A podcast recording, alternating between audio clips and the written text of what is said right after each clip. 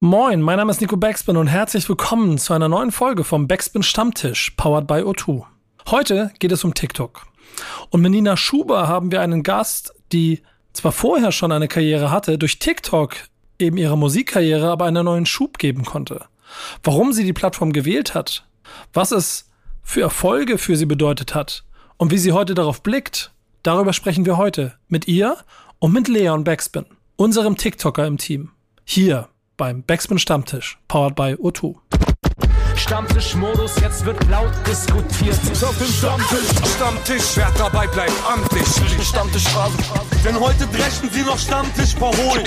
Ich heule mich an meinem Stammtisch aus. Mit ein bisschen Verspätung diese Woche, aber ähm, trotzdem nicht weniger spannend, sind wir hier bei einer neuen Folge vom Backspin Stammtisch. Ähm, Yannick, was hast du uns heute zusammengestellt? Geht's dir erstmal gut? Hast du mich vermisst? Wie geht's dir? Moin Nico, Janet, ey, du warst eine Woche in den USA. Das Büro war nicht das gleiche. Es war, es war traurig, ich sag, wie es ist. Also Ja, und- sehr, sehr schön, dass du wieder da bist, auf jeden Fall. ich muss sagen, für meine Verhältnisse habe ich relativ wenig mit WhatsApp-Nachrichten genervt, oder? Nö, hast du gut gemacht, hast dich zurückgehalten. Ja. Ähm, warst anscheinend gut beschäftigt, ja? Ja, Doch, doch, kann, so- kann ich sagen. Ähm, für alle Leute, die es nicht mitgekriegt haben, ich war in den USA, ich durfte Teil vom Super Bowl sein, bin seitdem hyped. Äh, AF möchte heute auch auf jeden Fall darüber sprechen, ähm, was da passiert ist, denn das war ein Spiel, das von einem, also das quasi eine Musikinterpretation äh, äh, nur unterbrochen hat, ähm, die mich persönlich sehr persönlich sehr angesprochen hat. Heute haben wir mal ein ganz anderes Thema, obwohl es ehrlicherweise auch eigentlich dort ziemlich viele Anhaltspunkte gegeben hat in den USA und dort, wo ich war. Äh, denn TikTok ist heute Thema. Dafür haben wir äh, zwei wundervolle Gäste und wie immer, Janek, ist es jetzt deine Aufgabe, kurz vorzustellen, wen wir haben, damit ich den Trommelwirbel im Hintergrund machen kann. Oh ja, sehr, sehr gerne. Also, zum einen äh, bei uns im Podcast heute die liebe Nina Schuber. Vielen Dank, dass du hier bist. Äh, wir freuen uns auf dich. Ähm, ein paar Worte zu ihr. Sie hat angefangen mit der Schauspielerei, die Pfefferkörner, ihre ersten Gehversuche, ist dann nach und nach zur Musik gekommen. Natürlich auch äh, auf TikTok sehr erfolgreich, deswegen sitzt sie auch hier in dieser Runde heute. Ein TikTok-Monster, kann man schon sagen, ne? Oder Nina, wie Absolut. würdest du es beschreiben? Absolut. Hört doch auf. Ja, So krass ist es nicht, aber bisschen Reichweite ist da. ja, siehst du. Aber das sind auf jeden Fall schöne Geschichten, über die wir heute sprechen können. Da freue ich mich ehrlich sehr drauf, weil es ist eine verrückte Welt, in der wir als Backspin natürlich auch äh, ähm, über die Zeit immer wieder so unsere ersten Schritte gemacht haben, weil sie super spannend ist, weil du merkst, dass eine neue Plattform entsteht, die uns auch bestimmt nicht morgen verlassen wird, sondern womit wir länger beschäftigt sein werden. Und deshalb haben wir noch einen zweiten Gast. Genau, das ist denn der gute Leon aus dem Hause Backspin. Ex-Prakti und jetzt unsere interne TikTok-Maschine, kann man ja schon fast sagen. ähm, ähnliche Reichweiten wie bei Nina. Fast. Kommt noch, ähm, genau, unser Inhouse-TikTok-Experte. Schön, dass du auch da bist. Ey, vielen Dank, dass ich hier mal äh, mit von der Partie sein kann, wo ich das früher auch nur betreut habe vor ein paar Monaten. Ja, siehst Vielen, du, so vielen schnell, so schnell dreht sich das. Aber dann, dann ist ja auch die Geschichte, die wir hier haben, insofern ganz interessant. Ähm, denn, guck mal, Backspin ist für mich natürlich äh, A, eine Hip-Hop-Marke, die ich seit jetzt äh, über 25 Jahren mit mir rumschleppe und die ich auch sehr viel beschütze. Auf der anderen Seite aber auch natürlich eine sich ändernde Medien. Produktionsstätte, wo wir auch immer wieder auf neue Kanäle reagieren müssen. Und dann passiert äh, aus dem Hip-Hop-Gedanken auch bei mir gerne das, was der gute Leon dann gemacht hat, dass Leute einfach mal Bescheid sagen können, was sie machen wollen und mit äh, neuen Plattformen zu arbeiten und sich zu überlegen, wie man Backspin und die Plattform zusammenbringen kann. Das hat der gute Leon gemacht. Seitdem gibt es Formate bei uns. Aber um ehrlicherweise äh, zu sein, wir, wir, wir, haben, wir haben natürlich nicht ansatzweise schon den, den Impact damit, äh, den vielleicht auch andere Plattformen oder vor allen Dingen auch Künstler und Künstlerinnen haben, weil da irgendwie aus der Erfahrung, ich glaube, das kann ich, das können alle so bestätigen, die hier mit in der Runde sitzen, zumindest von der Backspin-Seite, die Uhren auch noch ein kleines bisschen anderes ticken. Deshalb, Nina, ist es total spannend, heute von dir auch so ein kleines bisschen vielleicht was zu lernen und Erfahrungswerte von dem zu haben, was bei dir so los war, damit dann vielleicht auch Leon in seinem Schaffen äh, vielleicht etwas mitnehmen kann, damit er dann irgendwann mir als Musiker oder Rapper irgendwann verloren geht, weil er eine Karriere mit anschließt. ähm, aber äh, ehrlicherweise passt da und wir- bevor wir groß drum herum reden, eigentlich auch schon gleich die Leitfrage, weil Nina, dann kannst du eigentlich mal loslegen und mal ein bisschen erzählen, wie diese Plattform für dich ist. Ja, lass Okay. mich da kurz einleiten. Ähm, Genau. Du hast es eben schon angesprochen, es geht um TikTok. Ähm, TikTok braucht man über die App an sich ja gar nicht viel erzählen. Es geht halt um den Unterhaltungsfaktor.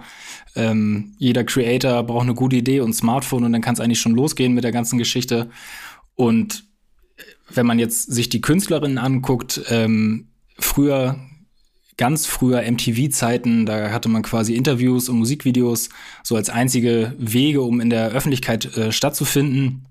Und heutzutage, wenn man halt den Weg über TikTok wählt, man kann das Ganze ohne Labels, ohne Marketingagenturen einfach selber aufziehen.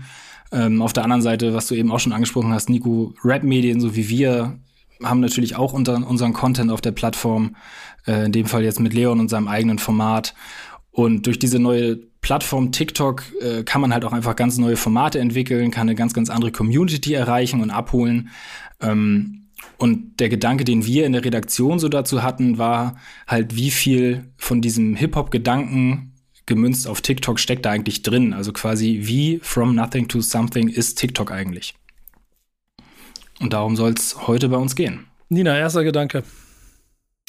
Ähm, es ist, ich finde es manchmal ein bisschen schwierig. Also es ist auf jeden Fall richtig krass, wie ähm, leicht es ist, im Gegensatz zu anderen Plattformen auf TikTok schnell Reichweite zu erreichen. Aber ich glaube, andererseits ist es halt auch schwierig, das nachhaltig zu machen. Und ähm, ich glaube, dass viele irgendwie äh, super schnell auf TikTok erfolgreich werden, auch jetzt neue Künstler oder Innen, Rapperinnen, was auch immer. Ähm, aber dass da halt die Schwierigkeit ist, aus diesem ganzen Haufen von Leuten, die so krass, ähm, jeder kann irgendwie ja was zeigen auf TikTok. So jeder kann einfach ein Video hochladen und da rauszustechen aus dieser Masse ist, glaube ich, wird jetzt noch mal schwieriger, als es vielleicht früher war, ähm, wo eben noch nicht so viele die Möglichkeit hatten, Musik zu zeigen, sich zu zeigen ähm, und ja, sich selbst zu promoten, sage ich mal. Äh, Leon, als Konsument, wie lange hast du TikTok schon angeguckt, bevor du das erste Mal gedacht hast, ich schreibe Nico mal, ob, er, ob ich da nicht irgendwas machen kann? Ähm, tatsächlich habe ich mich vor TikTok selber immer so ein bisschen gesträubt und habe dann während des Praktikums einfach, weil Daniel auch zu mir meinte, ey, hol dir TikTok, fix deinen Algorithmus einen Abend lang so und du wirst wirklich einfach abhängig davon, habe ich mir dann TikTok gemacht und muss auch einfach sagen, so aus einer Konsumentensicht, dadurch, dass mein Algorithmus mir halt auch irgendwie nur Musikcontent gibt und auch super viele verschiedene Musiker, ist es halt super krass, weil ich entdecke manchmal irgendeinen Künstler aus Deutschland oder Amiland, der hat auf seinen Spotify-Songs unter 500 Streams und das ist halt in meinem TikTok-Algorithmus, hat, weiß ich nicht, 15.000 Likes oder sowas und ich höre mir den Song an, pack den in meine Playlist ähm, und ich wäre halt in meinem Leben niemals auf diese Künstler gekommen. Deswegen so von einer, aus Künstlersicht ist es halt einfach der smarteste Weg, gerade deine Musik zu promoten, wenn du es halt irgendwie schaffst, ein bisschen rauszustechen das sind so ein paar spannende Sachen schon. Also ich, ich, ich stelle da noch mehr Fragen heute, glaube ich, aber ich, ich will kurz dazu erzählen. Ich habe natürlich auch mir das alles angeguckt. Bin jetzt auch so in dem ganzen verfallen, habe stundenlang da rumgesurft, habe meinen Algorithmus zwischendurch, glaube ich, mal echt gefickt und dann bin in eine falsche, falsche Abbiegung genommen, versucht das immer wieder zu korrigieren. Kenn ich, aber, kenn ich. Ja, genau. Aber habe insgesamt so einen, einen interessanten Entwicklung für Musik entdeckt. Denn ähm, wie ihr schon beschrieben habt, sind da einfach und Nina, du bist ein bestes Beispiel, Künstlerinnen auch irgendwann dort groß und stark geworden, die in den klassischen Strukturen des, der Musikindustrie so noch gar nicht auf, meiner, auf, auf meinem Tisch gelegen haben, weil sie halt in einer Parallelwelt auf einmal riesengroß geworden sind. Ähm, und andersrum gibt es ja dann immer mehr Künstler, die erst über TikTok gelächelt haben und darüber doofe Witze gemacht haben, um dann drei Monate später den Account zu eröffnen und seitdem da alle möglichen Arten von Entertainment zu versuchen. Und es gibt wiederum auch junge Künstler oder, oder kleinere Künstler, die auf anderen Social Media Plattformen gar nicht so erfolgreich sind. Und ein sehr guter Freund von mir, äh, Pimp, ist auch so ein Kandidat, der TikTok dann irgendwann für sich entdeckt hat, auch den Schlüssel gefunden hat, wie er es machen möchte. Und dort dann jetzt auf einmal also anfängt, richtig sich etwas aufzubauen. Und Nina, du bist ja jemand, der quasi genau noch zu der Generation, zu dieser Goldgräber-Generation gehört, wo, wo es einfach so schnell gelaufen ist. Hast du das realisiert und hattest du einen Plan und hast du auch gemerkt, dass du was Eigenes hast oder ist das irgendwie alles zufällig und automatisch entstanden? Ähm, also ich habe TikTok, ich habe äh, eigentlich TikTok angefangen. Ich war vorher auch richtig anti-TikTok und wollte das gar nicht. Ja. Und ich glaube, das ist auch ähm, voll die Schwierigkeit, weil mein Management hat mich dazu gedrängt, tatsächlich. ja, krass. Weil ich äh, meine englische Musik promoten wollte, weil ich sonst nirgendwo Support in Deutschland bekommen habe, weil ich, ähm, bevor ich Deutsch gemacht habe, englische Musik gemacht habe. Und dann habe ich es angefangen und habe versucht, meine Pro Musik zu promoten und habe gemerkt, irgendwie funktioniert das nicht auf Zwang und ich kann jetzt hier nicht also ich habe selber gemerkt, dass ich eine Abneigung hab, hatte zu dem Content, den ich produzieren sollte, um quasi meine Musik zu bewerben. Dann habe ich gemerkt, okay, ich muss diese, diese Plattform irgendwie anders nutzen und bin dann mehr in diesen Comedy-Bereich reingegangen und habe eher lustige Videos gemacht. Und dadurch ist überhaupt erst meine Reichweite entstanden. Ich habe gar nicht mit Musik auf TikTok angefangen, sondern eben mit Comedy und habe dann irgendwann äh, angefangen, so langsam meine Musik einschleichen zu lassen.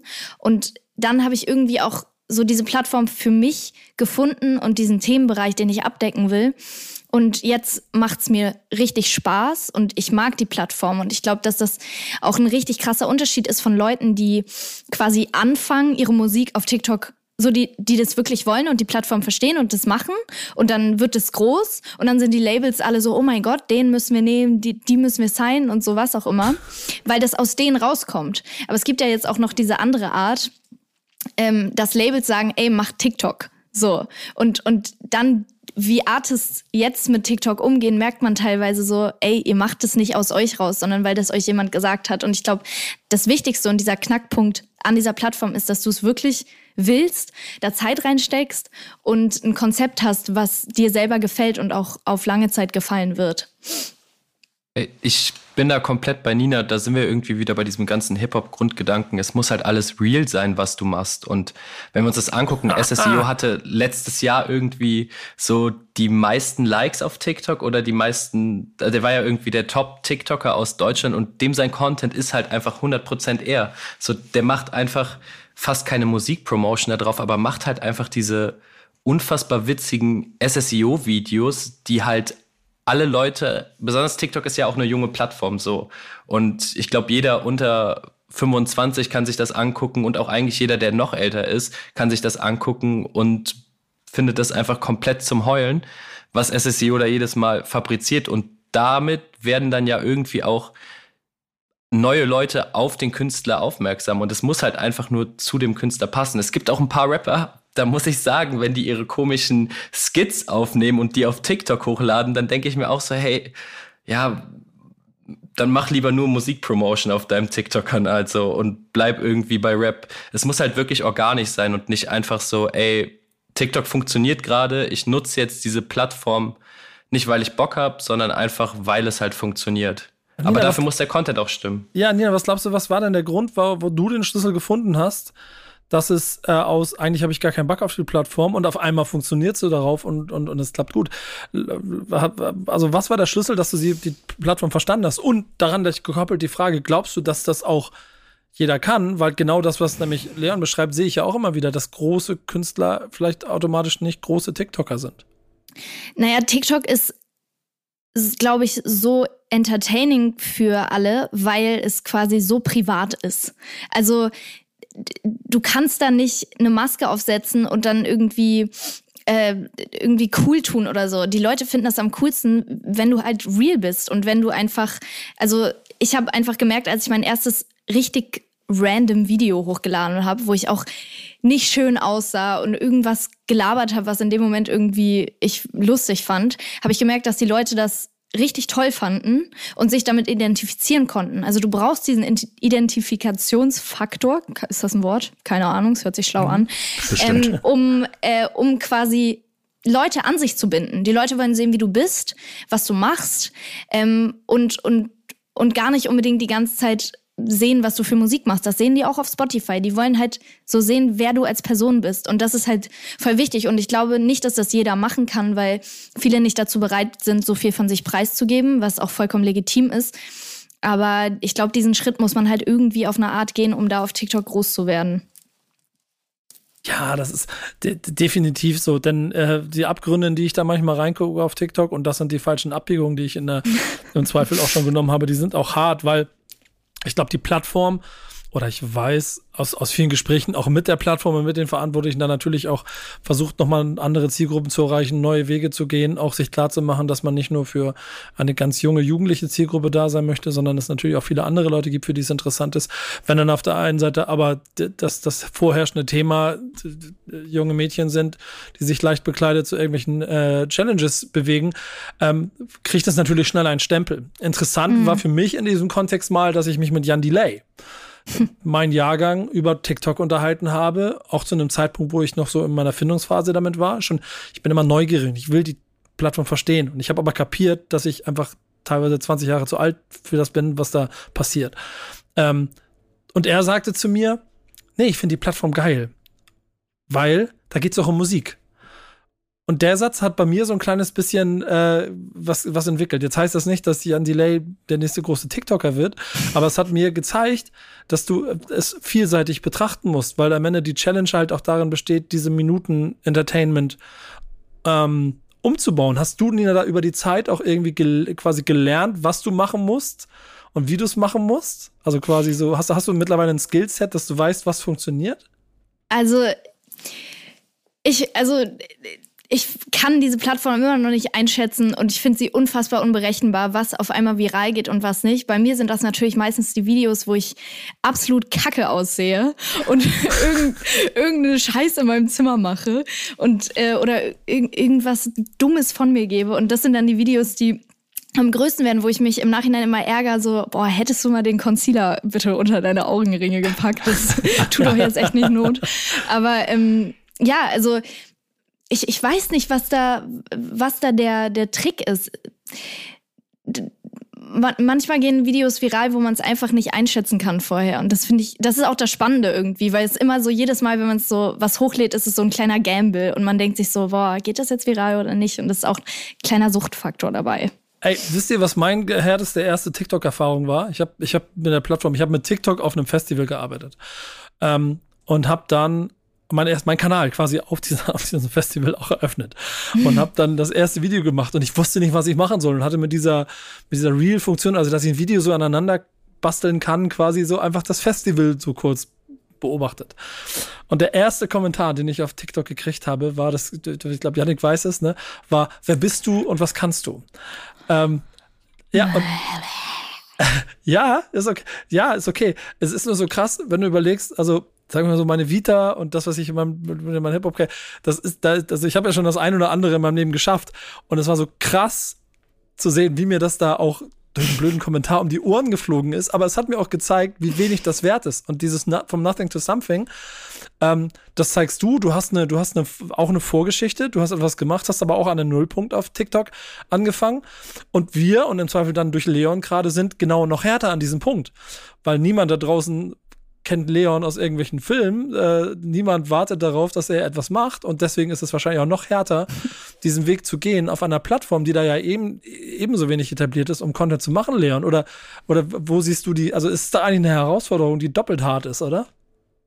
Mm, ich glaube, das ist gar nicht das Problem, weil ich sehe TikTok auf jeden Fall, wenn wir über Creator reden und über Musiker, als perfekte Startplattform, weil da ist es halt wirklich egal, wer du bist. Wenn dein Video witzig ist, so es geht nur um den Content. Wenn dein Video funny ist, dann ist dein Video funny und dann geht's viral. Es geht nicht darum, wer du bist. Klar, das boostet auch irgendwo vielleicht so, gibt dir so ein kleines Startguthaben, aber das war's dann halt auch.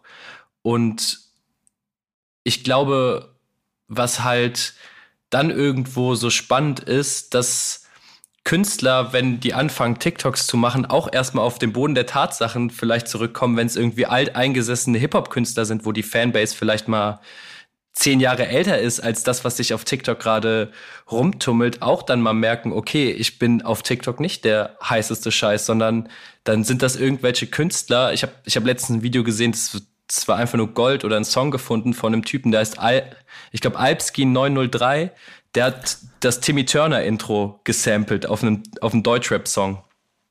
Und hatte davor auf all seinen Videos irgendwie so, auf seinen ganzen, auf seinen ganzen Songs so 500 Klicks, wenn es hochkommt, 1000 Klicks bei Spotify. Und der Song ist jetzt nach zwei Wochen irgendwo bei über 20, 30.000 Klicks. Und auch nur dieses eine Video ist halt von ihm viral gegangen. Deswegen ist es super egal, wer du bist bei TikTok schafft es irgendwie jeder. Und wenn man sich auch diese ganzen Creator anguckt, die ja irgendwie jetzt Fame werden, sage ich mal, in Amerika, in Deutschland, das sind ja keine Leute, die vorher bekannt waren. Das sind Leute, die durch die Plattform TikTok gewachsen sind und nicht die irgendwie vorher Instagram, YouTube gemacht haben. Klar, das gibt's auch und dann die Plattform gewechselt haben. Das sind alles neue Gesichter, die sich darauf was aufgebaut haben. Nina, glaubst du, dass TikTok deiner Karriere einen Schub gegeben hat? Also wärst du ohne TikTok woanders? Ähm, ja, glaube ich schon. Ich glaube, musikalisch vielleicht nicht, aber so mein Following auf Instagram oder die Art, wie sich, also ich glaube, es ist halt eben gut, um Fans, wirklich richtige Fans zu bekommen. Ähm, weil die meisten, die auf TikTok bei mir sind, mich als Person mögen und dann so quasi mir dann auch auf Instagram folgen und das cool finden, was ich so mache. Ähm, manchmal ist es aber auch so ein bisschen, wenn man so dann als Musiker so als TikTok TikToker sozusagen vorgestellt wird, ist es manchmal so, habe ich so einen inneren, ah, das stimmt nicht, ich habe schon davor Musik gemacht. Ja. Ähm, aber ja, es hat natürlich einen Push gegeben. Also ich, ja, voll. Also war gut. Das ist total interessant. Genauso wie auf Instagram die, äh, die Leute sich, wenn sie Influencer genannt wurden, gewehrt haben und daraus ist der Begriff Content Creator geworden. Ja. Äh, kriegst du durch das, die TikTokerin auch immer gleich einen Stempel, gegen ja. den du dich auch immer so ein bisschen wehren musst. Das ist vollkommen klar. Jetzt ja. siehst du ja, und wir müssen, also ähm, äh, Leon hat ja schon SEO besch beschrieben, aber jetzt siehst du ja natürlich auch, was die Kollegen machen aus der Musikbranche. Und ja. da sind ja auch welche dabei, die groß sind und, und, und dann auf TikTok andersrum wechseln, weil sie eine große Reichweite haben. Muss keine Namen nennen, aber hast du das Gefühl, dass das, also du hast es ja vorhin schon gesagt, dass es nicht immer klappt, aber dass es generell schwieriger ist, diesen Weg aus Erfolg zu TikTok zu machen? Oder, oder gibt es da Schlüssel? Ja, ich glaube, es ist ich schwieriger. Auch für einen Freund. also ich glaube, also wenn du so Künstler bist und dann auf einmal anfängst, TikTok zu machen, ist es schon mal von vornherein ein bisschen unauthentisch. Also weil, also oder es wirkt zumindest so, ne? Muss ja gar nicht so sein, aber ich finde viele Künstler, die ich so sehe, die jetzt auch TikTok machen, da sehe ich einfach so, boah, Leute, irgendwie, nee. Also das ist irgendwie komisch da, auch ein bisschen cringig, so was ihr so macht. So, wo man halt auch automatisch sieht, die sind da nicht um auf der Plattform zu sein und mit den Leuten zu kommunizieren, sondern einfach wirklich nur aus Promogründen. Ja. Der Webtrain. Mm. Und, äh, und das finde ich dann ja. immer so ein bisschen schwierig und finde ich auch nicht so schön anzusehen. Also ich skippe da einfach meistens weiter und gucke mir weiter lustige Videos von irgendwelchen Leuten an, die ich nicht kenne. Aber dann wäre ja für mich der nächste entscheidende Faktor. Jetzt, äh, du, du weißt, wie es funktioniert. Und Yannick und ich arbeiten gefühlt jede Woche in Meetings darüber, ähm, und Yannick kann es bestätigen, dass Absolut. wir natürlich, ja, genau. Wir, wir, sind noch sehr hart am Üben. Ja, genau. Ist, wir sind so dieser, in dieser Sandkiste TikTok ganz, ganz neu drin, also da gerade mit ganz kleinen Schaufeln am, am Schlösschen bauen, muss genau. man so zu sagen. Schaufel und Eimer mitgebracht und genau. jetzt guckt, ob irgendeiner, ob irgendeiner mit uns spielt und ich spiele genau. mit ganz anderem Spielzeug. Äh, Leon, Leon hat deshalb die gute Möglichkeit, bei uns Formate zu machen. Da kann ich dir übrigens auch mal Feedback geben. Das weiß ich, ob ich es hier mache oder woanders. Das ist so krass. Ich habe mit so einer Agentur darüber gesprochen, die hat sich unseren Account angeguckt und die hat hart filetiert, äh, weil das Learning halt anders ist. Es kommt von anderen Plattformen.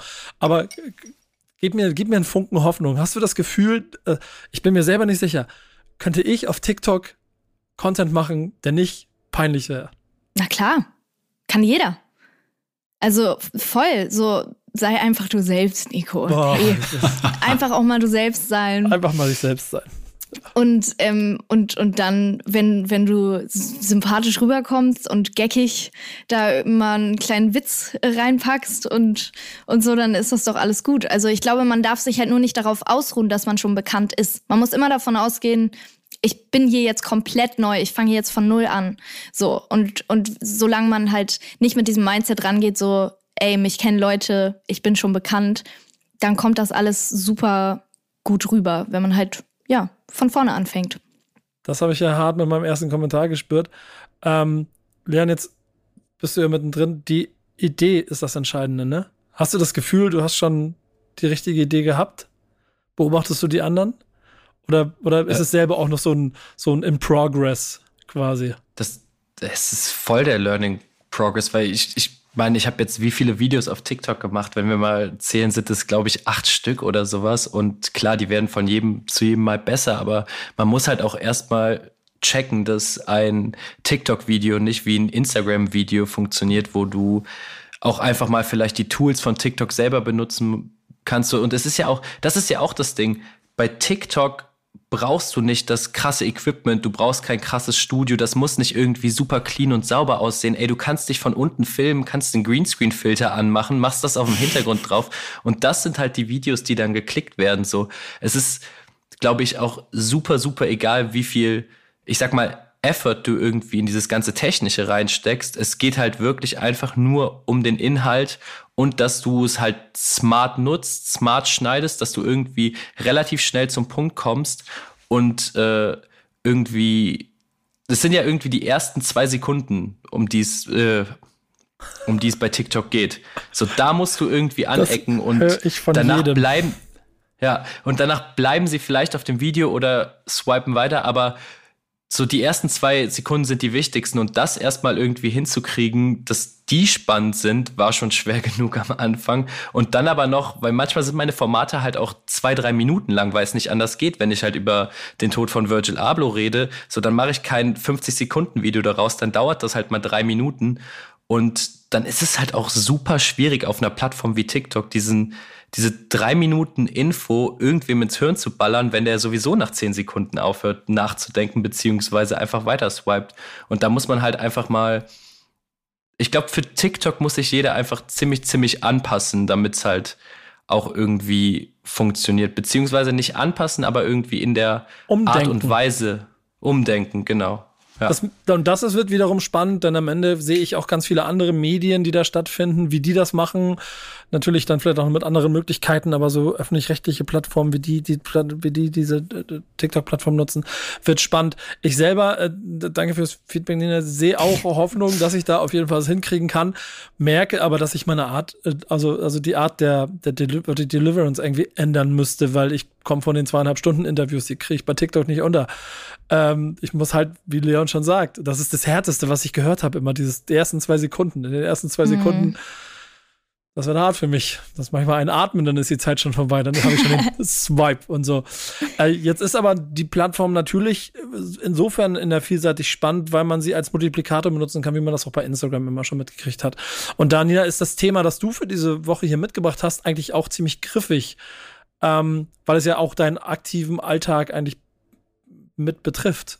Wie nutzt du TikTok für das, was du eigentlich wirklich machen möchtest oder damit bezwecken möchtest? Ja, ähm, gerade weiß ich es tatsächlich auch nicht mehr so richtig. Also ähm, ich mache gerade immer, immer weniger TikTok, weil ich halt jetzt das mit der Musik zunimmt, alles, und ich super viel in Studios bin, Sessions mache. Und ich merke so, ich kann jetzt nicht jeden Tag einen Vlog drehen. Äh, Ich habe teilweise zum Beispiel einfach Vlogs gedreht, wo ich so in Studios war und meine Session mitgefilmt habe und so meinen Alltag als Musikerin mitgemacht habe, weil mir das am besten konnte ich das in meinen Alltag einbinden, aber irgendwann nach dem zehnten Mal interessiert es auch keine Sau mehr. Deswegen ist es gerade für mich auch richtig schwer, äh, diese ganzen I Ideen, die ich davor hatte, als Musik meinen Kopf noch nicht so krass eingenommen hat, jetzt irgendwie vor der Session oder so kurz mal kurz zu brainstormen, was ich jetzt als TikTok machen könnte. Äh, und deswegen wird es gerade auch immer weniger. Also ich nutze es gerade so, dass ich bin da ein bisschen entspannter geworden, weil, weil ich teilweise letztes Jahr auch so richtig verloren war in diesem Al äh, TikTok-Algorithmus, wo alles so schnelllebig ist und wo ich mir dachte, jeden Tag ein TikTok, sonst wächst deine Reichweite nicht. Und jetzt bin ich da ein bisschen entspannter und mache einfach nur noch Sachen, wenn ich wirklich das fühle. Und ähm, da leidet natürlich so ein bisschen die Reichweite drunter. Also mein Following ist jetzt nicht krass gewachsen in diesem Jahr, aber ich setze halt gerade meine Prioritäten woanders und vielleicht kommt irgendwann die Zeit wieder zurück und ich glaube, man muss da einfach eine gute Balance finden und ähm, ich werde die, die Plattform jetzt nicht abschreiben oder so, ich werde das weiterhin machen, nur es gibt halt mal Phasen, wo ich es mehr mache und mehr weniger und ich glaube, man muss da auch so ein bisschen verzeihlich mit sich selber sein, ähm, was halt, wenn man Creator ist, äh, super schwierig ist, weil man ja immer mithalten möchte, aber ja, also ich glaube, das ist wichtig, dass man irgendwie so sich fokussiert und Ja. schaut, was gerade für, für einen am besten ist. Und dein Thema, denn das passt so herrlich dazu, weil es Oh, ist ja so. dann eigentlich der Kanal, mit denen du, den du jetzt mit aufgebaut hast, den du dann hervorragend dafür benutzen kannst, um etwas zu machen, was ja eigentlich gar nicht zur Plattform passt. Genau, ja. Also wie Musik. Album. Sag da, welches Thema hast du mitgebracht? Wie heißt es? Ach so. ähm, ich habe einfach, mein Thema ist ähm, ähm Alben, also Alben in der Streaming-Welt, dachte ich, könnten wir ja mal drüber quatschen, weil ich bin gerade voll im, ähm, im Writing-Prozess für mein Album. Ja. Und ähm, arbeite da sehr hart und äh, habe da einfach gedacht, merke gerade, wie krass das eigentlich ist, dass weniger also dass Alben so irrelevant geworden sind momentan durch dieses Schnelllebige, was auch auf TikTok gerade so krass ist und generell auf den ganzen Plattformen.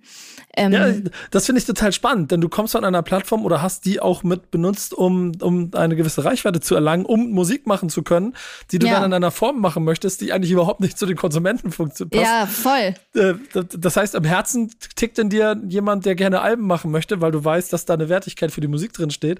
Ja. Dein Business zeigt dir aber, dass du eigentlich eine Minute 40 Songs machen musst. Maximal. Ja, voll. Also ich mache auch gerne eine Minute 40 Songs, aber ich pack die gerne in Alben rein, sag ich mal so. aber dann, dann gib mir mal von dir deinen ersten Gedanken dazu. Was, was macht denn das mit dir? So, hast du, hast du Angst davor, ein Album zu machen? Oder ist es, ist es ein Anspruch, dem du einfach gerecht werden musst, also einem eigenen Anspruch? Ähm, hätte man mich das vor zwei Monaten gefragt, hätte ich gesagt, ich will am liebsten nur Singles droppen.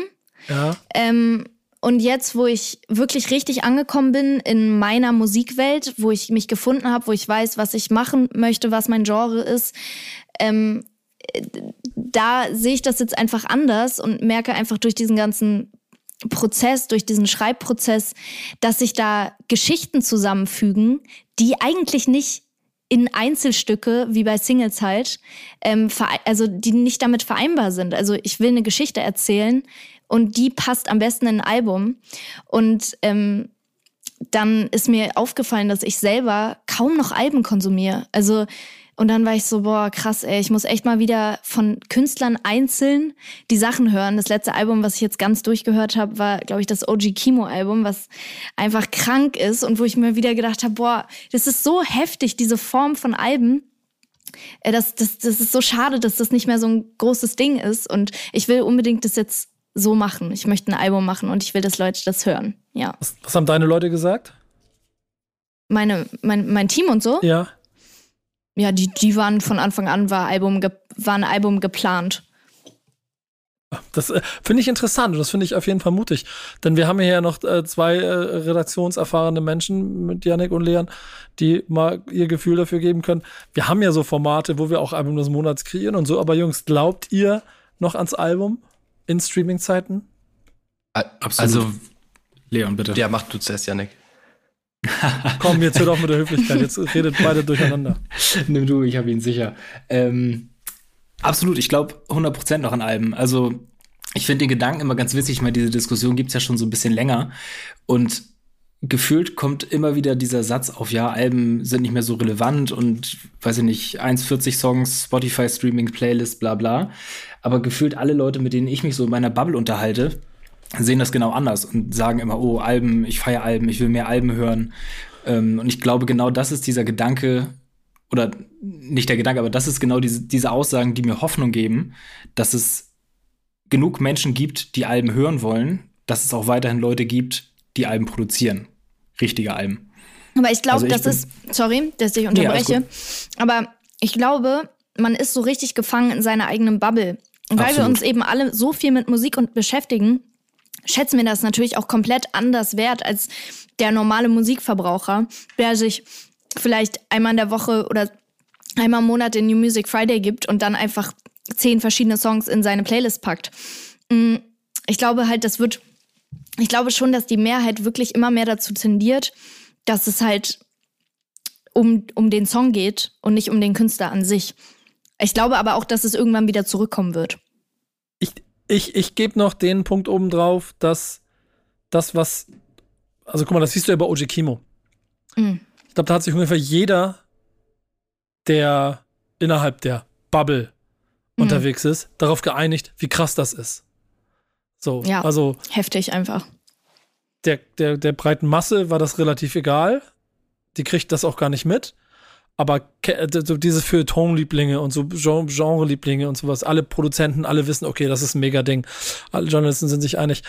Ähm, damit hinterlässt du ja trotzdem etwas, ähm, was du nicht direkt in Zahlen und in Verkäufen messen kannst, aber in deiner Vita und in dem, woran sich die Leute auch noch in ein paar Jahren und, und, und ändern werden. Und die Frage, ehrlicherweise, Nina, die kannst du dir ja direkt stellen. Bleiben, wenn du in fünf Jahren weiter bist, bleiben dann die Songs hängen, die du jede Woche rausgehauen hast? Oder ist es vielleicht das eine Album, das, auch wenn es vielleicht nicht so viel verkauft und in Streaming-Zeiten gar nicht so eine Wirkung hat, das mehr Eindruck hinterlässt als jede Single, die du vorher gemacht hast? Ja, total. Also auch so die so die Künstler, die ich wirklich feier, da finde ich halt die Alben einfach auch heftig. Und also das ist natürlich viel nachhaltiger, als jetzt irgendwie Single für Single zu droppen, weil das auch so kontextlos ist. Irgendwie. Ich glaube, das liegt aber auch irgendwo daran, ähm, so das Größte, was ja irgendwie, Musik ist ja immer noch Kunst. Ich glaube, das größte Kunstwerk, was halt ein Musiker erschaffen kann, ist halt einfach ein Album. Klar, du kannst eine super geile Single machen, die kann auf eins gehen, so kannst du zwei Wochen vorher bei TikTok anmelden, hoffen, dass da gute Dances mitkommen und dann geht das viral und pusht vielleicht dein Album. Aber wenn du es irgendwie schaffst, ein Album, besonders in der heutigen Zeit noch zu machen, wie jetzt beispielsweise Mann beißt Ton, wo wir alle uns einig sein können, okay, in 10 Jahren, 15 Jahren wird darüber noch geredet, dann ist es halt irgendwie so der krasseste Erfolg, den du selber als Künstler machen kannst, weil klar, eine Nummer 1 Single ist auch geil und es kann sein, dass das in 10, 15 Jahren immer noch ein Hitsong ist, wie beispielsweise, weiß ich nicht, Stronger von Kanye, aber Trotzdem redet dann jeder über My Beautiful Dark Twisted Fantasy, Graduation und College Dropout, wenn es um Kanyes Diskografie geht und nicht einfach über die eine Single Stronger, die er mal gemacht hat, die dann so unfassbar durch die Decke gegangen ist. Ja, da, da steckt so viel Wahres drin. Ich habe so verschiedene Anhaltspunkte gerade. Äh, als Meister der Überleitung habe ich schon das Thema von Leon mit im Kopf. Möchte unbedingt noch etwas zu meiner Reise erzählen äh, und habe damit dann auch noch die Künstler, die damit äh, unterwegs gewesen sind, äh, auch im Kopf. Denn die sind auch ein Musterbeispiel dafür. Wenn du, wenn du, wenn du dir anguckst, wer in den USA wie wo Impact hat und welchen, welchen Nachhaltigkeit das hat, dann gibt es ja immer wieder Künstler und da ist Kendrick Lamar als ehrlicherweise schöne Grüße, lieber OJ Kimo, du hast mich dafür, seitdem ich das das erste Mal gesagt habe vor Jahren. Aber als das, als das deutsche Original davon, also das amerikanische Original davon, ja ein Musterbeispiel dafür, dass du auch nicht mit Plattformen und mit allem anderen überhaupt arbeitest und durch ein Album trotzdem dafür sorgst, dass eine ganze Dekade dich als Helden feiert. Und TikTok äh, gab es da noch nicht, aber auch Social Media Plattformen gab es zu seiner Zeit auch schon und er hat trotzdem auf alles geschissen. Und ja. Leon möchte unbedingt was sagen, deswegen greif ein. Safe, weil so Kendrick ist ja so das Nonplusultra in dieser ganzen Rap-Bubble. Und welchen Hit hatte Kendrick denn so? Kendrick hatte äh, Bitch Don't Kill My Vibe, Humble und Maybe Swimming Pools. So, und das sind All alles right keine Hits. Und das sind alles keine Hits, ganz genau. Es sind nicht irgendwie klassische Nummer 1 Singles oder sonst irgendwas, aber dafür hatte halt Good Kid, Mad City, To Pimp a Butterfly und Damn, was halt einfach drei grandiose 10 von 10 Alben sind und so auf der anderen Seite hast du Künstler wie Drake, die auch immer wieder ihre Hits haben, dadurch halt auch zu diesem Übermenschen mutiert sind im Musikkosmos und diese More Slaps than the Beatles haben, aber so, wenn man halt die Alben gegenüberstellt, dann weiß halt jeder, okay, wenn es um die Kunst geht, ist Kendrick einfach der krassere.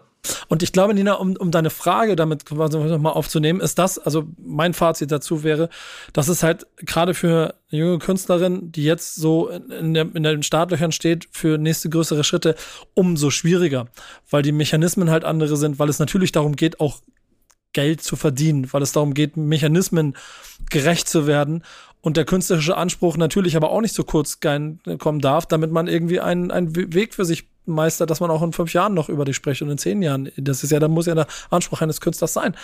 Ähm, mhm. Und das finde ich gerade doppelt schwierig, denn du wirst, wenn du ein Album machen willst, ein Album machen und dann willst du dich damit gut fühlen und dann hast du in einem Peak von wahrscheinlich einer Woche, dass die Leute darüber reden. Und dann ist danach das nächste und dann gilt es doch nur wieder mit Singles. Und dann musst du halt hoffen, dass das Album so gut war, dass die Leute auch vielleicht in einem Monat oder in einem Jahr das nochmal rausholen. Ja.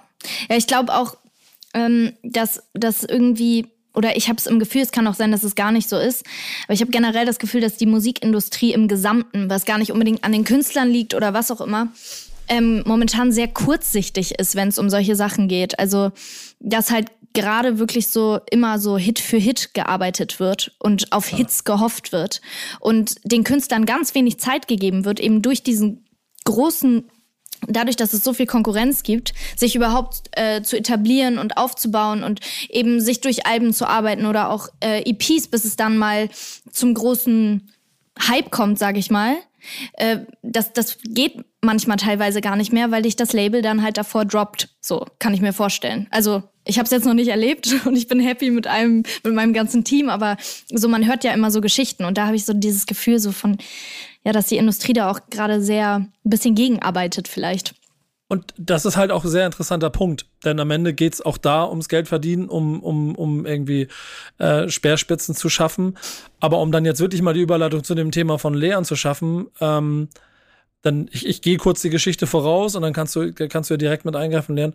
Ähm, ich war jetzt beim Super Bowl, ich habe die Halftime Show gesehen. Ich äh, es ist mir wirklich scheißegal, ob Leute da draußen erzählen, dass 50 Cent aussieht wie 75 Cent oder ob das Bühnenbild ihnen nicht spektakulär genug war oder ob der Sound bei Pro7 ja nicht richtig cool war oder die ja nur performt haben.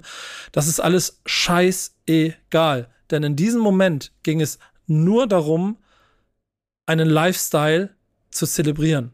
Und der ist, dass die NFL Straßenrappern, die seit 40 Jahren gegen das System in irgendeiner Form gehen. Und das war jeder von denen, die dort waren. Inklusive Mary J. Blige, auch wenn die ziemlich schnell ihre Produkte promotet hat, noch während der Halftime-Show. Konntest du ihren Champagner bestellen und so.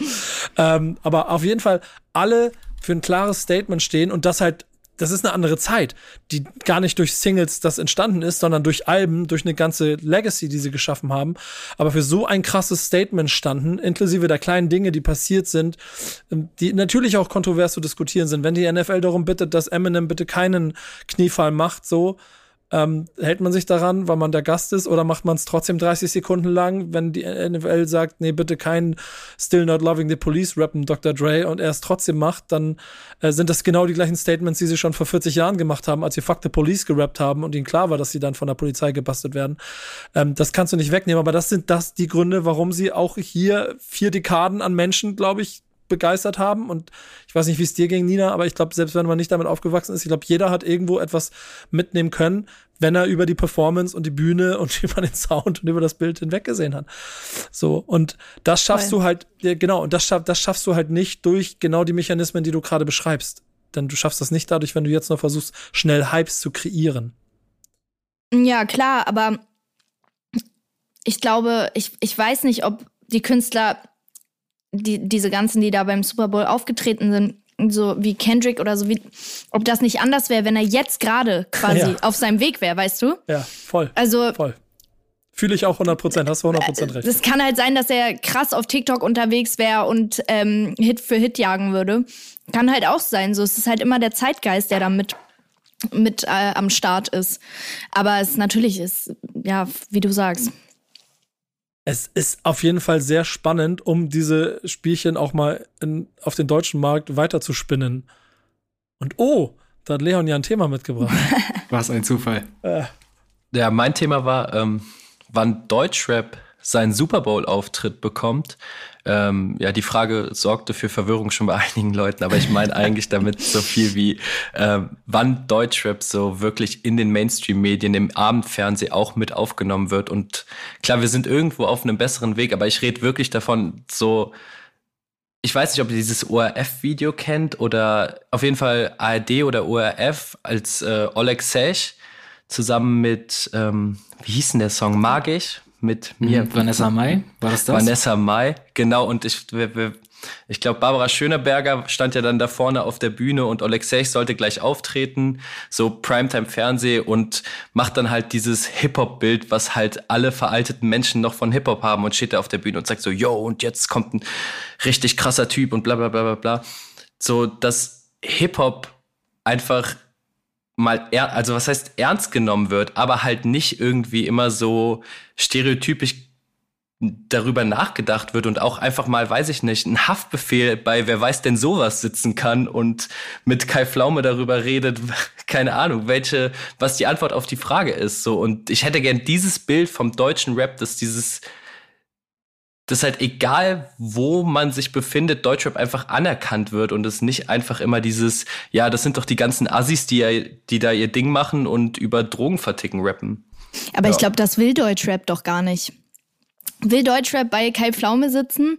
Will, will ein Haftbefehl bei Kai Pflaume sitzen? Nee, wirklich frage ich mich halt, also ich glaube, da ist so diese, diese, das sind so zwei Welten, die gegeneinander clashen, die gerade zu dem Zeitpunkt, wo wir jetzt sind, noch nicht vereinbar sind miteinander. Sehr schön gesehen. Sehr, aber sehr schön gesehen, Nina, ja. Voll, und ich sehe das auch. Und das war jetzt auch einfach eine komplette Hyperbel. Aber guck dir mal Snoop Dogg an. Der macht seit, das, das ist so eine Mediensau. Der macht seit 20 Jahren alles. Alles, was ihm unter den Nagel kommt. Und das sind Kochshows, das sind irgendwie jegliche Fernsehauftritte. Und der Typ hat das Image vom kompletten Smoker und hat halt auch ziemlich viel Dreck am Stecken noch irgendwie so in seiner Legacy drin gehabt. Und das ist halt in Amiland einfach so egal geworden, weil er sich einfach zu diesem Aushängeschild für, für Rap einfach hinentwickelt hat. Und ich glaube, in Deutsch-Rap gibt's da halt vielleicht nur einen Sido, der es halt zwischenzeitlich geschafft hat, weg davon zu gehen, obwohl er halt auch diese ganzen Sachen gemacht hat, gesagt hat, dass er halt mittlerweile so der Typ ist, ja, Sido können wir mal einladen, der ist ja sympathisch und ist ja jetzt Familienvater. Aber da ist halt noch so viel mehr da draußen, die genauso gut da reinpassen würden in diese, in diese ganzen Mainstream-Medien. Das, es, ist, es ist total spannend. Ich will, will den Nina-Punkt auf jeden Fall direkt mal aufnehmen, denn ich glaube, auch das äh, stimmt. Ähm, es gibt noch bestimmte Aspekte, wo natürlich der Wunsch auf Mainstream-Fernsehen da ist. Und ich glaube auch, um die komplett äh, breite Masse zu erreichen, musst du durchstoßen. Dafür sind wir kulturell aber noch nicht weit genug. Denn solange es nicht äh, äh, im Zweifel mehr urbane, wirklich urbane und Hip-Hop-Formate gibt im Mainstream-Medien auch, wird das schwer.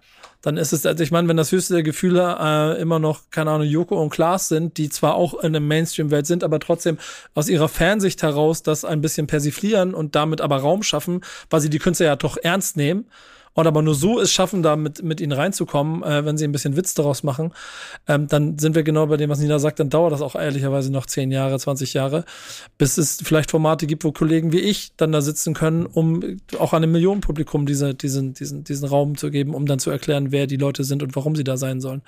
Das ist das eine, was ich da drin auf jeden Fall auch nach wie vor schwierig sehe. Auf der anderen Seite glaube ich auch, dass wir eine kulturelle Basis in Deutschland einfach noch nicht dafür haben. Ähm, das, ob das sich ändert, ob der Schützenverein und ob das Schützenfest irgendwann oder, oder der Fasslamm, ob der irgendwann zu Hip-Hop wird, weiß ich nicht. Und ob der da auch wirklich hin will, weiß ich auch nicht. So, da, dann kann es nach wie vor schwierig werden. Da, wird, da werden die Snoops dieser Welt auf ewig einen Vorsprung haben, weil Hip-Hop-Kultur in den USA bis in jeden, in jede Ecke, also sagen wir auf jeden Fall an den Küstenbereichen bis in jede Ecke durchgedrungen ist. Im im No Man's Land kannst du auf jeden Fall noch äh, den einen oder anderen Redneck treffen, der dich vom Hof schießt, wenn du Hip-Hop anmachst. Ähm, das gehe ich auch von aus, auch wenn es Boba Sparks gibt. Schöne Grüße. ähm, den kennen die meisten von euch gar nicht mehr. Ähm, aber sucht mal nach Ugly, ein großartiger Song. Denn, äh, und das wird, glaube ich, auch immer ein Problem sein. Und du siehst ja auch, dass dann dass der Entertainment-Faktor da drin, wenn wir zum Beispiel auf so Veranstaltungen gehen, auch noch nicht gelernt ist. Gar Denn- nicht. Ja, oder? Also, Nee. D- Erinnert ihr euch an äh, das DFB-Pokalfinale vor drei Jahren, als Helene Fischer oder zwei Jahren, als Helene Fischer in der Halbzeit aufgetreten ist? Das ist deutsche Popkultur. Und die wurde ausgepfiffen, weil keiner die im Stadion haben wollte. Deswegen eine Halftime-Show mit coolen Rap wird es im Fußball, glaube ich, in zehn Jahren nicht geben. Vielleicht in Aber- Frankfurt. Ja, aber zum Beispiel, ich glaube, Caspar hat das ja auch letztens erzählt, ich weiß nicht, wo er es erzählt hat, so bei Arminia Bielefeld läuft halt immer der Song von Caspar. Und klar, bei Caspar kann man noch mal irgendwie ein bisschen gucken, so der hat ja auch irgendwie viel so sowieso im Mainstream stattgefunden mit seiner Musik. Aber das hast du ja auch gemacht, Nico. Bei der ELF war ja auch in der Halftime-Show so beim ersten, das erste Ding war ja, glaube ich, Pimpf, oder? Ja, und Contra K war der Song der Liga für den Rest der Saison. Da funktioniert es aber auch, weil da der Hip-Hop-Kontext größer ist, weil es Football ist. Ähm, der, Im Fußball ist es nach wie vor schwierig. Und auch ganz interessant, ähm, das Interview war das, was wir zusammengeführt haben, äh, was auch eine Brücke ist zu dem ersten Song der Woche, den ich nachher ausgewählt habe, äh, wo er genau das sagt. Und ich glaube, sobald du persönliche Bindungen schaffst, wo Künstler über Sportereignis steht, dann funktioniert das. Amina Bielefeld und, und, und Casper, Hansa Rostock und, und, und Materia. So. Die Frankfurter Rapper werden auf jeden Fall irgendwann Eintracht Frankfurt einnehmen können, da bin ich mir ziemlich sicher. Aber Nina, du sagst das theoretisch. Hast du, ich, ich glaube, deine Musik ist da äh, auch noch einfacher zu platzieren, aber hast du das Gefühl, dass es irgendwann mal eine Halftime-Show geben könnte, in der die, äh, irgendwo die, die Hip-Hop äh, in der Gänze ab, ablichtet? Boah, ich weiß es nicht. Ich kann es mir irgendwie gerade einfach nicht vorstellen. Aber bestimmt, irgendwann gibt es das vielleicht. Aber so wie, wie, wie Deutschland gerade funktioniert und, und Sport und Deutschland oder Sport und Musik in Deutschland einfach so diese, diesen Mix, den es, das es kaum noch gibt, wird es auf jeden Fall noch länger dauern. Ja. Ja, wir werden, wir werden mal über äh, beobachten, wie es weiterläuft. Ich ähm, habe auf jeden Fall auch sehr viel Lust. Besagte Themen wie Football sind ja auch immer größer in diesem Land. Die NFL kommt, da auch denen so viel äh, Hilfe von meiner Seite zu geben, dass vielleicht auch mal coole Hip-Hop-Acts an den richtigen Stellen stattfinden. Und dann stoßen wir kulturell immer weiter durch. Yes. Ähm, ähm, dazu braucht es aber wirklich nach wie vor an ganz vielen Stellen ganz viele Leute, die mit darauf einwirken. So, sowohl in der Musik, in einer immer größer werdenden Breite, dass auch das Klischee weggeschoben wird, als auch Persönlichkeiten eben aus dieser Hip-Hop-Kultur, die in andere Positionen kommen und andere, auch andere Formatwelten erreichen, äh, damit man versteht, wie diese Kultur funktioniert. Und äh, so ein bisschen daran angelehnt ist das, was die News der Woche ist, ne, Yannick? Genau, da haben wir uns nämlich diese Woche, wie wir finden, ein absolut wichtiges Thema rausgesucht. Ähm, und zwar geht es um Visavi, die ab Mitte März auf YouTube ihre äh, neue Hotline-Sendung, kann man es glaube ich nennen, äh, moderieren wird. Callspiracy heißt das Ganze. Und in dieser Sendung haben quasi Angehörige von Verschwörungsgläubigen ähm, die Möglichkeit, anonym anzurufen, ihre Probleme, ihre Erfahrungen zu schildern und dann halt auf dem Wege sich äh, Hilfe zu holen, Hilfe zu bekommen. Auf der anderen Seite vom Telefon warten, wie gesagt, vis-à-vis äh, mit Unterstützung von Tobias Meilicke und Niklas Vögeding. Die sind beide von der Beratungsstelle Veritas. Ähm, genau, und das glaube ich in Zeiten wie diesen, also wir brauchen jetzt das Corona fast nicht wieder groß aufmachen. Da gibt es ja auch noch genug andere Aluhüte, die da durch die Gegend laufen. Ähm, unfassbar wichtig, sowas, sowas zu haben und halt eine Anlaufstelle zu bieten für Leute, die da wirklich Probleme mit haben, weil ich glaube, gerade im privaten Bereich kann das schon wirklich enorme Auswirkungen haben im negativen Sinne. Müsste irgendjemand, von, ja, müsste irgendjemand von euch eine WhatsApp schicken? Was sagt ihr? Nee, aber ich glaube, viele äh, Labelmanager in Deutschland und in Deutschrap könnten da auch mal über ihre Künstler reden. Äh, das ist aber jetzt. oh ja. äh, aber ich habe das zuerst gelesen und hab, hab's gar nicht richtig verstanden, weil ich dachte, es wäre zuerst einfach so eine Show, wo man sich halt so über Verschwörungstheorien äh, austauscht und ich dachte, wir haben jetzt vis-à-vis -vis einfach auch noch verloren, bis ich dann jetzt wirklich gerade in diesem Moment verstanden habe, okay, nee, das hat ja voll den Sinn und deswegen finde ich es auf jeden Fall sehr, sehr gut, weil ich glaube, dieses Thema wird auch ziemlich, ziemlich klein geredet oft und halt einfach auch als witzig angesehen, weil natürlich ist es sich witzig, davon YouTube-Videos anzugucken, aber im Endeffekt so sind halt Menschen, die in einer verdrehten Welt leben, ne? Absolut. Ich glaube, das ist wahrscheinlich ähnlich wie vorhin die Albendiskussion. Wenn man in seiner Bubble unterwegs ist, dann wirkt das Thema, glaube ich, viel, viel kleiner, wie du sagst, als es eigentlich tatsächlich ist. Ähm, Nico, du hast es ja eben angesprochen. Also ich zum Beispiel in meinem Umfeld habe absolut keine Berührungspunkte damit, so im direkten Umfeld. Ähm, ich glaube aber wirklich, dass es deutlich verbreiteter und es gibt wirklich sehr, sehr viele Menschen, egal ob jetzt Rapper, die in der Öffentlichkeit stehen oder Privatpersonen, ähm, die da mit solchen Theorien, kruden Theorien kokettieren. Aber habt ihr äh, eine Lieblingsverschwörungstheorie aus Deutschrap? Weil ich weiß nicht, ob ihr Trau kein Promi kennt, der auf YouTube immer weiter irgendwelche Videos dazu macht, was in Deutschrap alles ist. Also ich kann mal eine nennen, beispielsweise, dass äh, Kanye West die Wiedergeburt von David Bowie ist, finde ich auf jeden Fall ziemlich, ziemlich klasse. Geil. Wie ist da, wie ist da die Herleitung? Ich glaube, ich will es gar nicht wissen.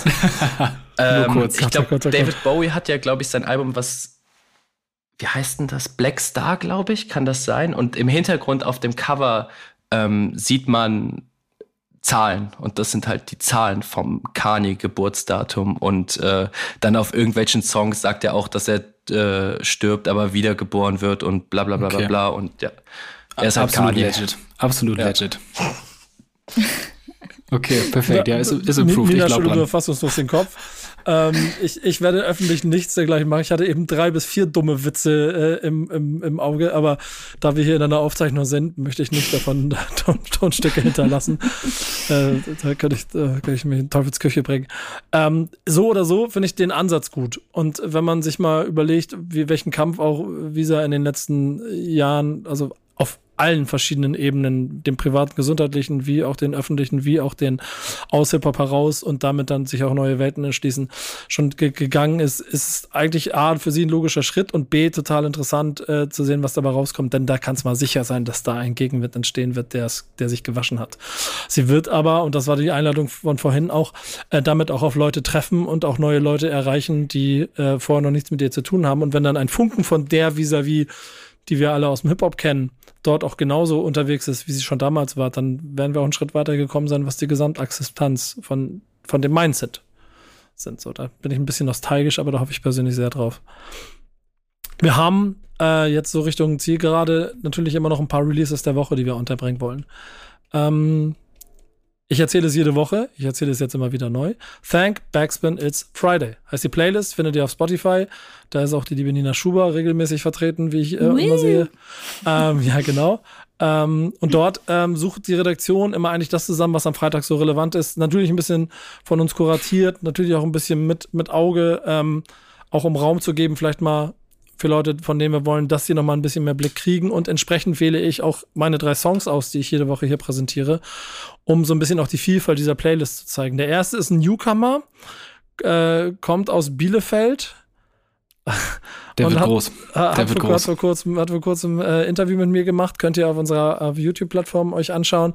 Casper bringt ein Album raus, kommt diese Woche. Das Album hat es in sich. Ich würde mich aus dem Fenster nehmen und sagen, das ist musikalisch und vom Gesamtkonzept A, Nina, liebe Grüße, ein richtiges Album. Das ist ein richtig krasses Album.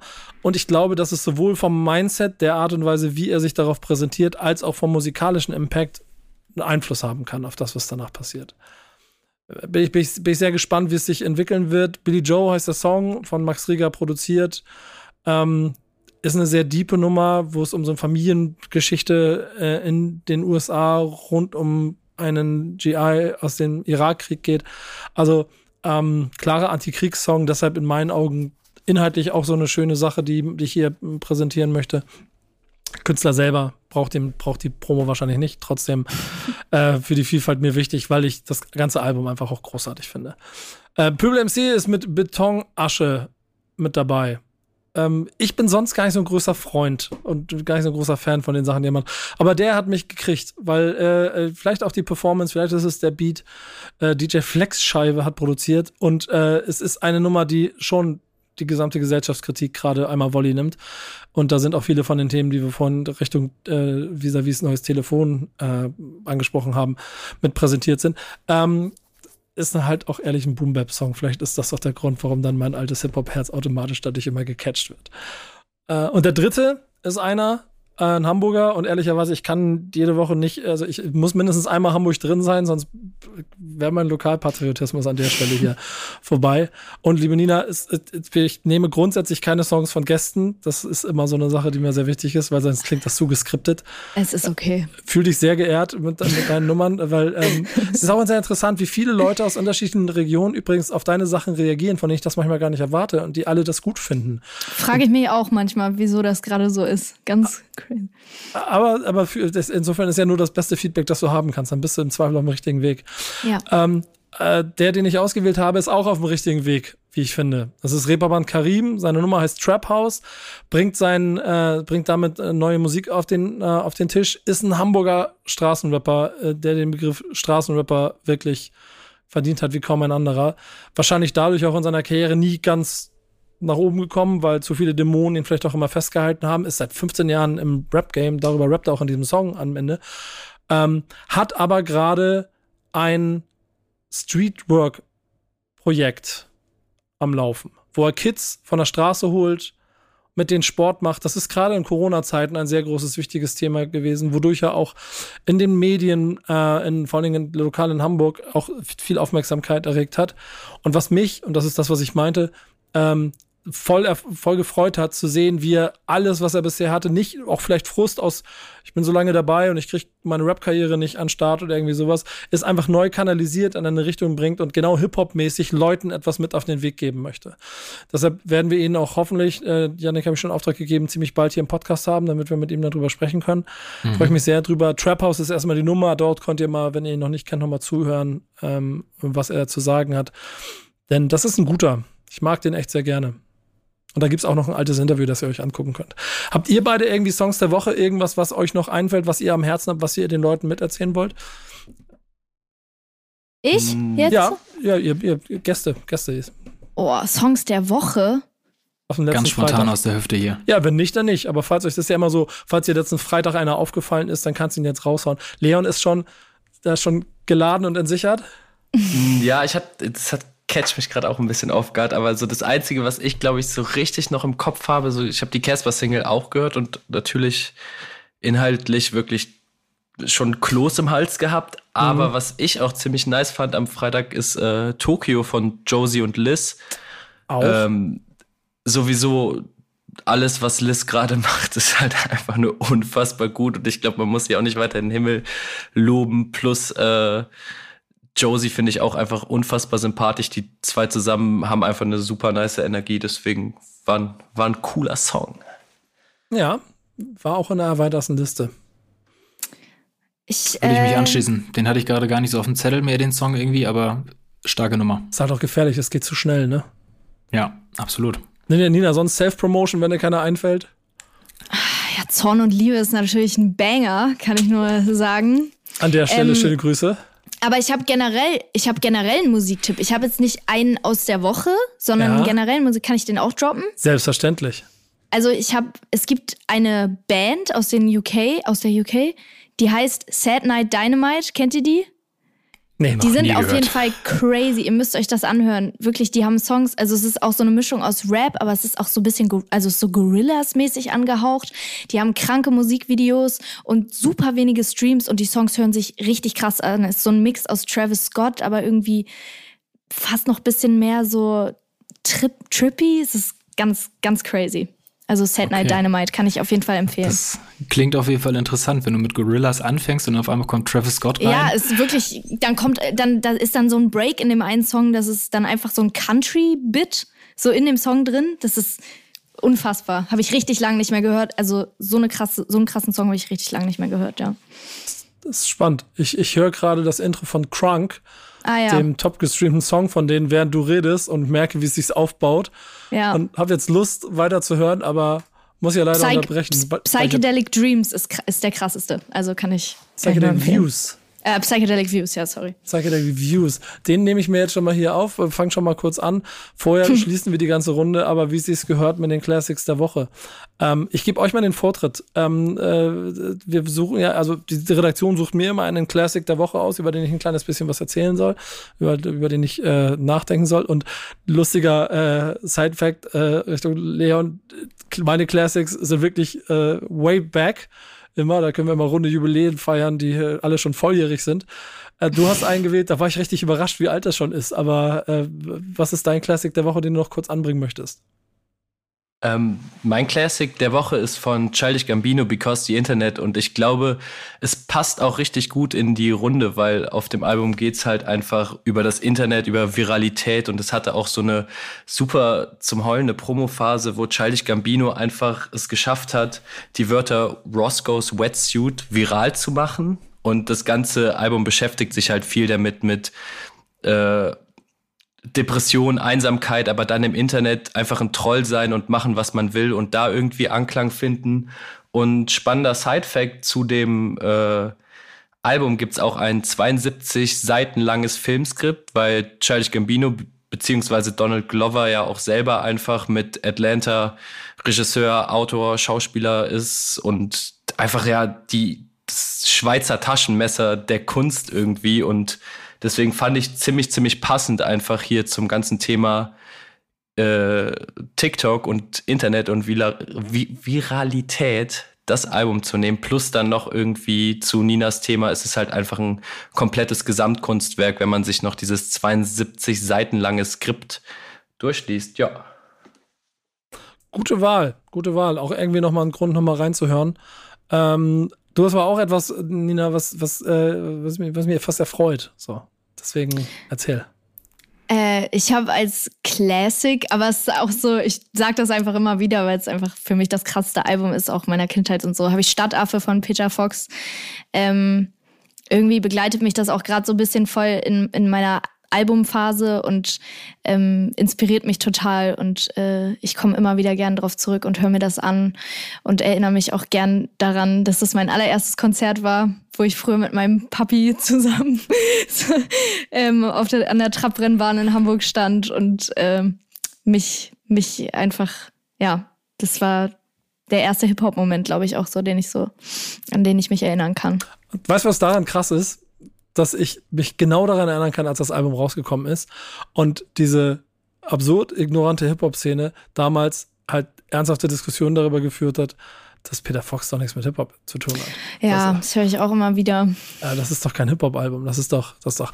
Und da sind wir 2008. Kurz danach haben so äh, Nachwuchskünstler wie Casper Materia endgültig diese Mauern durchbrochen und die Türen aufgeschlagen, dass heute so viel passieren kann, wie es, so ist es einfach.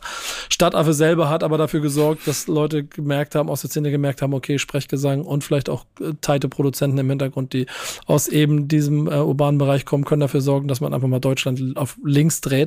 Das hat genau dieses Album gemacht, ne? Und ja. ähm, das, äh, für mich ist es immer äh, Haus am See. Das ist mein Song davon. Den mag ich sehr, sehr gerne. Ich bin aber auch immer ehrlicherweise ein Fan der ruhigen Nummern.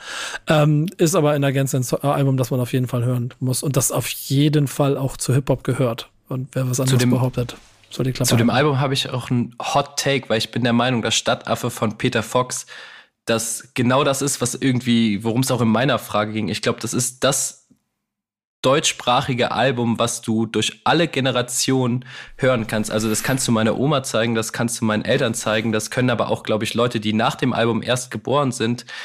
Das ist einfach das Album, was, glaube ich, ganz, ganz Deutschland einfach bewegt hat, wenn es nicht ein Herbert Grönemeyer-Album noch geben würde. Aber ich glaube, Peter Fox Stadtaffe ist so der Klassiker von Deutschland, habe ich das Gefühl.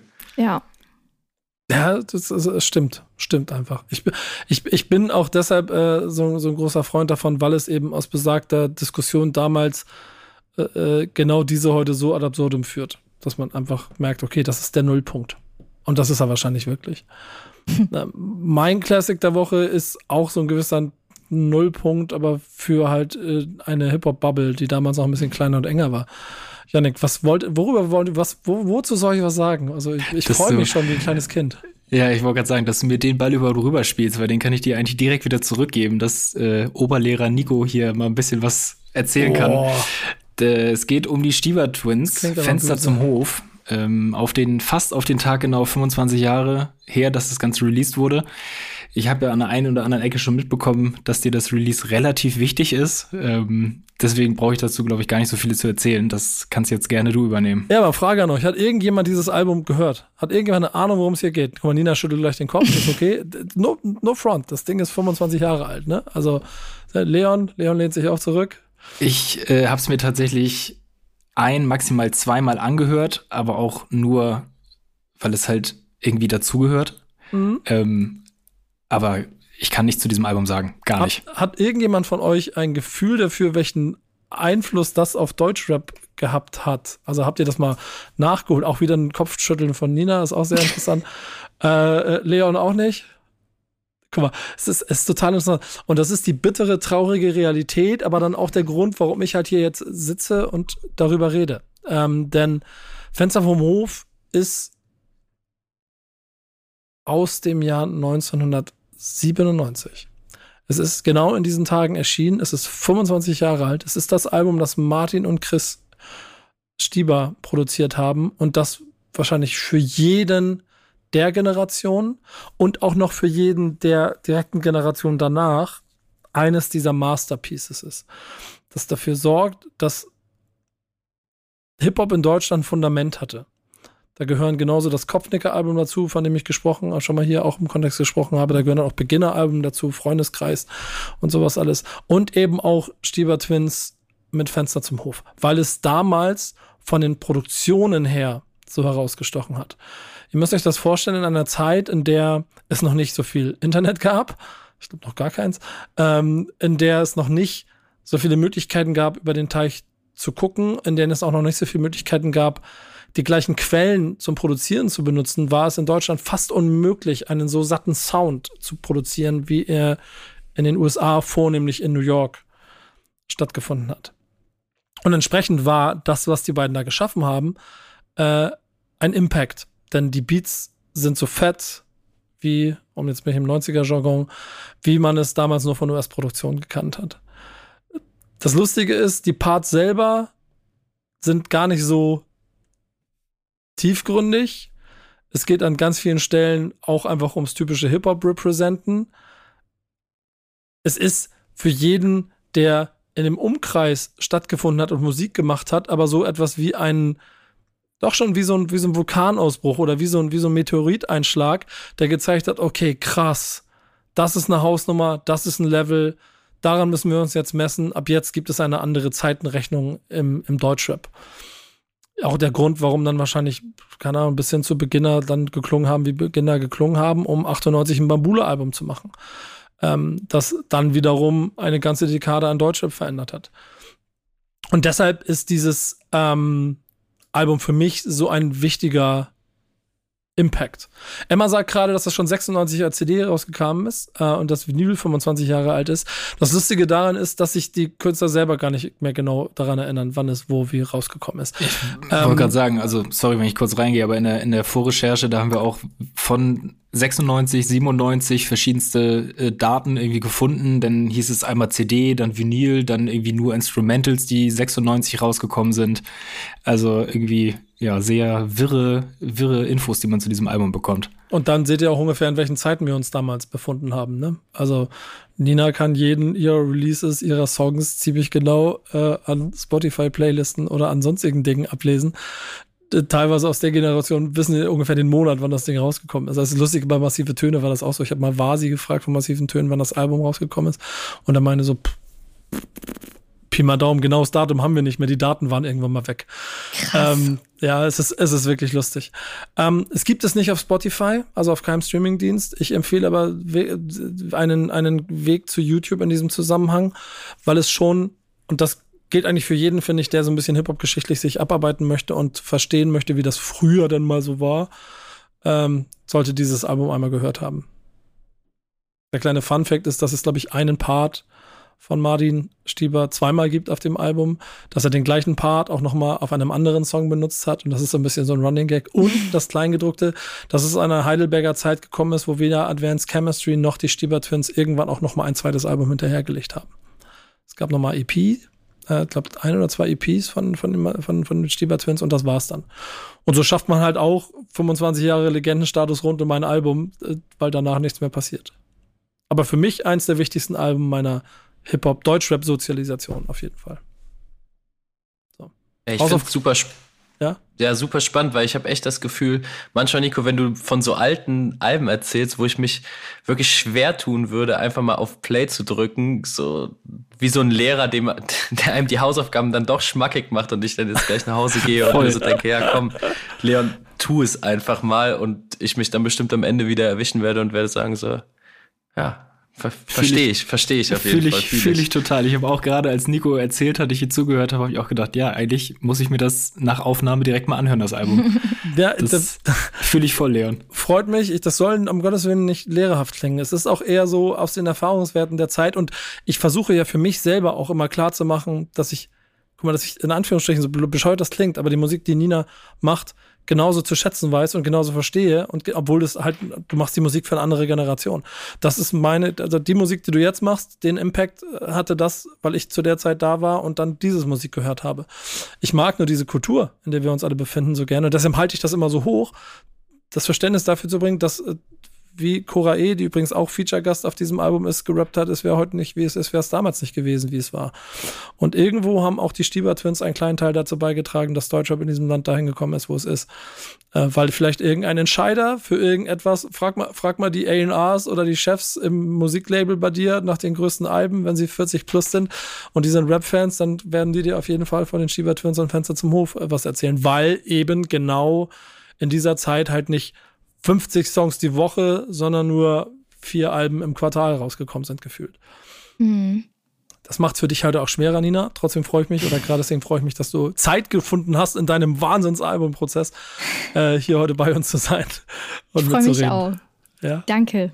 Ja. Äh, und äh, ich, ich würde mich freuen, wenn wir direkt connecten könnten, damit äh, du den einen oder anderen Tipp doch für Leon hast, damit er Backspin TikTok on the next level heben kann. Vielleicht kannst du es nochmal angucken und mal gucken, wo er witziger sein könnte. Mach ich. Stelle. Ich schaue mir das mal an und ja. gebe Feedback. Danke Dankeschön. dir. Du, du kannst das Format auch übernehmen. Soll ich, ja. äh, du, ich habe gerade genug dir. zu tun, aber. danke für, danke. danke Leon, Leon macht dann das Album fertig. Ja, genau. Ja, genau. so ungefähr stelle ich mir das vor. Danke, Yannick. Danke an die Redaktion für die Arbeit. Wir hören uns nächste Woche wieder bei einer neuen Folge vom Backspin Stammtisch Powered by O2. Bis dahin macht's gut und danke euch. Ciao. Stammtischmodus, jetzt wird laut diskutiert. Ich auf dem Stammtisch, Stammtisch, wer dabei bleibt, amtlich. Stammtischphase, denn heute dreschen sie noch Stammtisch verholen. Ich heule mich an meinem Stammtisch aus. Backspin. Backspin. Backspin. Backspin.